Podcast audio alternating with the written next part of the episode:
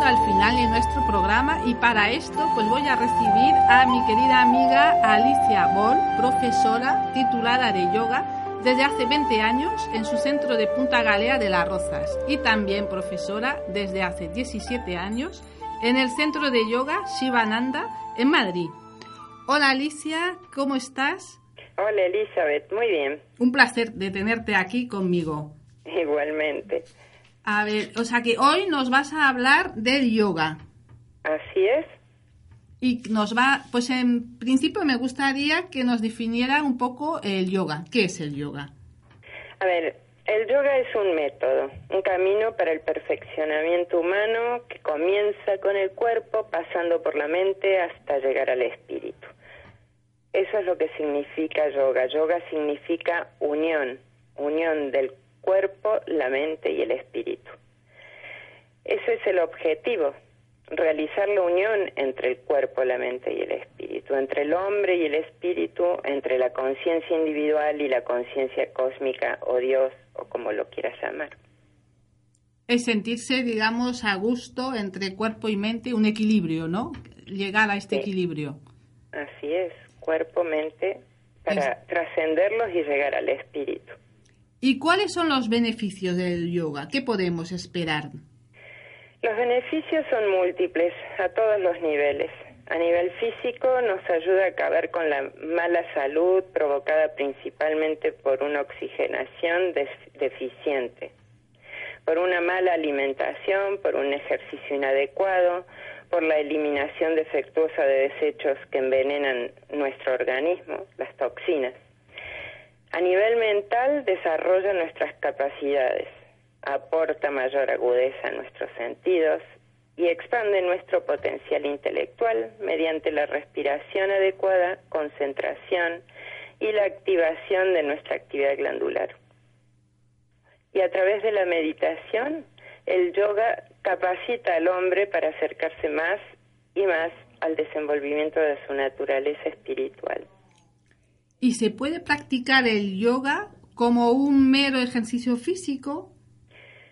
Bueno, poder se puede, pero practicarlo como un deporte o como un simple ejercicio físico hace que pierda la parte esencial que afecta a la mente y al espíritu del hombre. Le quita toda su trascendencia. Entonces ya no sería yoga, sino un ejercicio para acondicionar los músculos. La esencia del yoga es la realización y comprensión de nosotros mismos. Y hay diferentes tipos de yoga, porque se oye ahora muchos yoga pues novedosos o terapias con yoga. ¿Qué opinas de, de estos, eh, de los tipos de yoga? Bueno, el verdadero yoga es el yoga milenario, el yoga, yoga clásico. Y en el yoga clásico hay cuatro sendas. Está el Bhakti Yoga, el Karma Yoga, el Ñaña Yoga y el Raya Yoga. ¿Y qué diferencia Bhakti Yoga es el yoga de la devoción, cantos de mantras, etcétera.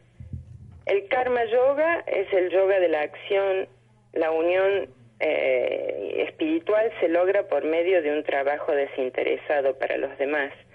Eso, ese, ese, ese yoga lo practicaba Gandhi y la Madre Teresa de Calcuta, por ejemplo.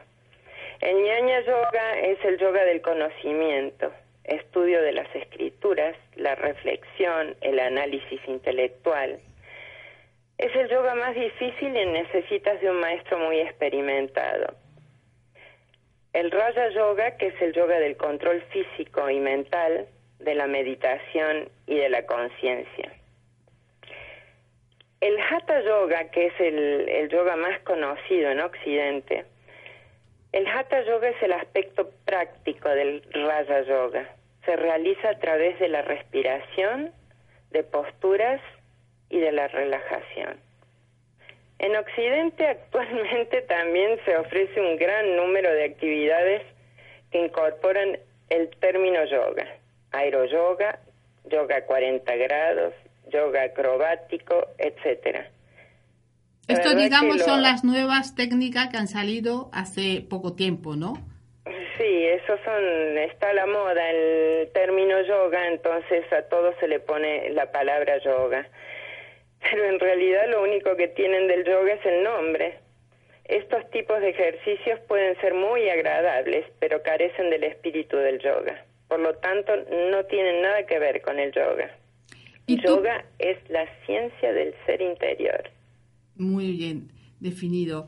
¿Y tú, por ejemplo, qué yoga practicas y enseñas? Yo practico y enseño el Hatha Yoga. Hatha Yoga, que es el yoga, como te decía, más conocido en Occidente pero también incorporo la meditación al final de cada clase. La meditación eh, hace parte del Raya Yoga, que es la concentración, en fin, eh, concentración y... ¿Y todo el mundo, tú piensas, todo el mundo puede hacer yoga? ¿O alguien que nunca hizo ejercicio o practicó algún deporte podría también hacer yoga? Sí, en general todo el mundo puede hacer yoga. Cada uno trabajará a su nivel según su estado físico.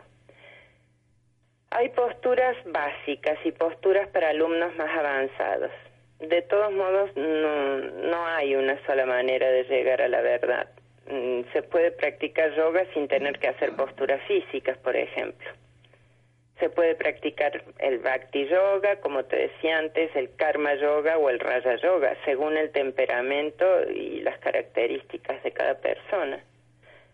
La meta de todas ellas es la misma, de todos modos, la unión del cuerpo, la mente y la conciencia cósmica.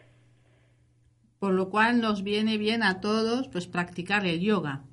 Pues sí, a todos. Y también mm, quisiera añadir una cosa, por ejemplo, eh, también cualquier persona que profesa una religión, cristianos, musulmanes, judíos, hinduistas, etcétera, pueden hacer yoga, porque el yoga mm, no tiene creencias.